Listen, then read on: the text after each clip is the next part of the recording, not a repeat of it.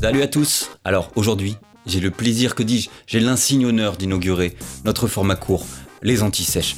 Les anti-sèches, qu'est-ce que c'est? Qu'est-ce que ça va être? Ça va être simplement quelques minutes centrées autour d'un artiste, d'un album, d'un film ou même d'un jeu vidéo, n'importe quoi pourvu que ça nous plaise et qu'on ait envie de vous en parler. Alors ce seront des formats qui vont sortir régulièrement entre chaque épisode du podcast qui seront eux beaucoup plus longs. Ce sera donc de petits interludes euh, comme des, des pastilles effervescentes dans le verre d'eau plate qu'est la vie. C'est beau. Alors aujourd'hui, moi j'avais envie de vous parler de l'album Lucifer and the Sofa du groupe Spoon, que j'ai découvert il y a peu et qui me plaît beaucoup. Donc Spoon, c'est un groupe de rock indé texan originaire d'Austin et formé par le guitariste et chanteur Britt Daniel et le batteur Jim Eno en 1994. Lucifer and the Sofa, c'est leur dixième album et il est sorti en 2022 il y a quelques mois. Covid oblige, l'enregistrement a été assez long puisqu'il a commencé en fin 2019 et il s'est terminé en début 2021. Trois singles sont issus de l'album, Wild, My Babe et The Hardest Cut. C'est celui que j'ai entendu à la radio et que j'ai découvert sur WeFM et qui m'a donné envie d'écouter et le groupe et cet album en particulier. Pour Lucifer and the Sofa, le groupe a travaillé avec le label Matador Records, retravaillé puisqu'ils avaient travaillé avec eux déjà sur l'album précédent en 2017. Euh, Matador Records, c'est quand même une grosse grosse pointure du rock indé puisqu'ils ont travaillé avec Queen of the Stone Age, Mogwai, Kurt Vile et même Sonic Youth. Donc c'est des mecs qui taquinent un petit peu, ils touchent quand même. Alors cet album-là, pour moi, il contient vraiment un gros gros paquet de hits en puissance.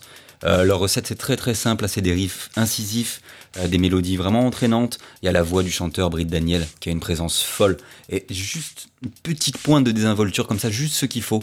Euh, il y a une belle assise rythmique est très très efficace et un son de batterie qui est très très naturel, beaucoup de groove. Voilà, donc l'essentiel pour faire de super morceaux. Et moi j'ai certains refrains que j'ai trouvé terriblement entêtants et que j'ai fredonné pendant des heures. Par exemple, celui du deuxième single qui s'appelle Wild.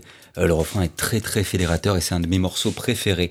Alors il est très très simple, la mélodie elle est limpide, mais il y a une montée en puissance que je trouve carrément électrisante. Les instruments qui rentrent comme ça les uns après les autres, alors c'est pas nouveau, mais la batterie d'abord, euh, la basse, la guitare qui se fait discrète avec le chant qui monte, et euh, sur le deuxième refrain c'est l'explosion, avec ce piano qui arrive, qui plaque des accords très simples, qui sont idéalement placés, qui viennent donner un volume fou à l'ensemble. C'est pas grand chose, mais c'est parfait. Et en fait, avec ce morceau-là, je trouve qu'on touche une partie essentielle de la formule du groupe. Il y a tout qui est exactement bien placé, qui est exactement à sa place. Il n'y a pas de fioriture, il y a juste ce qu'il faut, où il faut, sans que ce soit au détriment du groove, ni jamais de l'expressivité. D'ailleurs, on va s'écouter un petit extrait de Wild, donc Wild de Spoon, paru chez Matador Records dans l'album Lucifer on the Sofa en 2022. On écoute.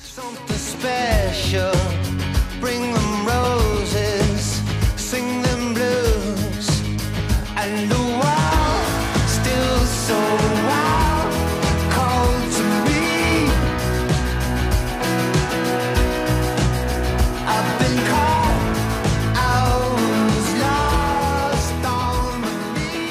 Voilà, alors c'est une des grandes forces de cet album pour moi, en plus d'être hyper abouti, il n'y a rien de superflu. Euh, ça me rappelle un petit peu le premier album des Strokes, euh, qui était je crois en 2001 et qui s'appelle Is This It. Euh, tous les morceaux sont hyper efficaces. Ils ont tous quand même une identité propre, mais l'album entier reste quand même d'une grande cohérence. Voilà, là par exemple, il y a Devil in Mr. Jones, avec un riff hyper catchy, des Hardest Cut, qui est une sorte de rock ultra groovy aux accents blues. Il y a des morceaux plus aériens, beaucoup plus atmosphériques, comme Astral Jacket, c'est des morceaux qui, a priori, n'ont rien à voir les uns avec les autres, mais qui portent quand même une signature Spoon. Euh, mis ensemble, ça fait un, album hyper cohérent, hyper homogène. Alors le groupe accorde aussi un soin tout particulier au son, hein, et ça, ça se ressent vraiment tout au long de l'album. Il y a un son qui est très léché. Alors juste un exemple pour montrer à quel point ils ont été méticuleux pour ce morceau, donc euh, des Cut.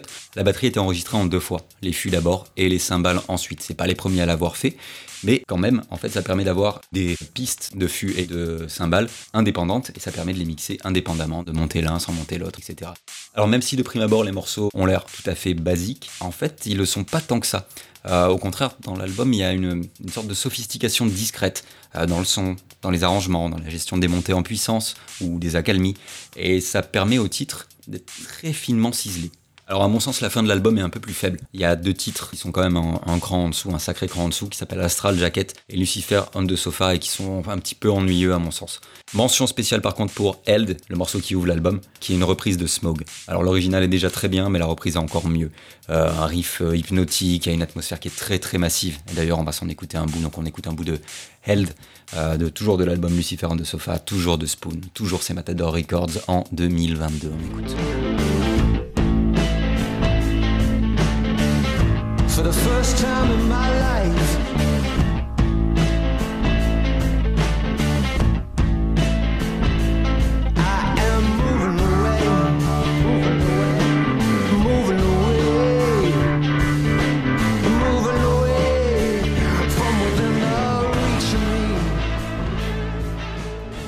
Au final, c'est un album que j'ai eu plaisir à écouter et que j'ai eu plaisir aussi à réécouter parce que je l'ai réécouté pas mal. Euh, moi, j'y sens une jolie sincérité, comme une envie de partage de la part des membres. Il y a un bel investissement en fait de la part des musiciens et ça, j'y tiens beaucoup. C'est un chouette moment de rock indé. Voilà, c'est très abordable. Ça reste easy listening, mais c'est pas marketé pour autant. Euh, c'est Spoon qui fait du Spoon. Il n'y a pas d'esbrouf et franchement, c'est très bien comme ça. On demande que ça. Et voilà, c'est la fin de ce premier épisode d'Anti-Sèche. J'espère que ça vous a plu, autant que ça m'a plu de le faire. Et si c'est le cas, n'hésitez pas à vous abonner et même à lâcher un petit commentaire. Ça fait toujours plaisir euh, sur Twitter, à Polypouscast, où on est sur SoundCloud et on est aussi sur Deezer. Il y a pas mal de contenu en prévision. N'hésitez pas euh, non plus à partager. On a besoin de votre soutien, on a besoin de votre amour, tout simplement. Allez, merci à tous et à bientôt. Et on se quitte sur un extrait du premier single des Cut dont je parle depuis tout à l'heure, donc paru sur l'album Lucifer on the Sofa en 2022 chez Matador Records. La bise à tous.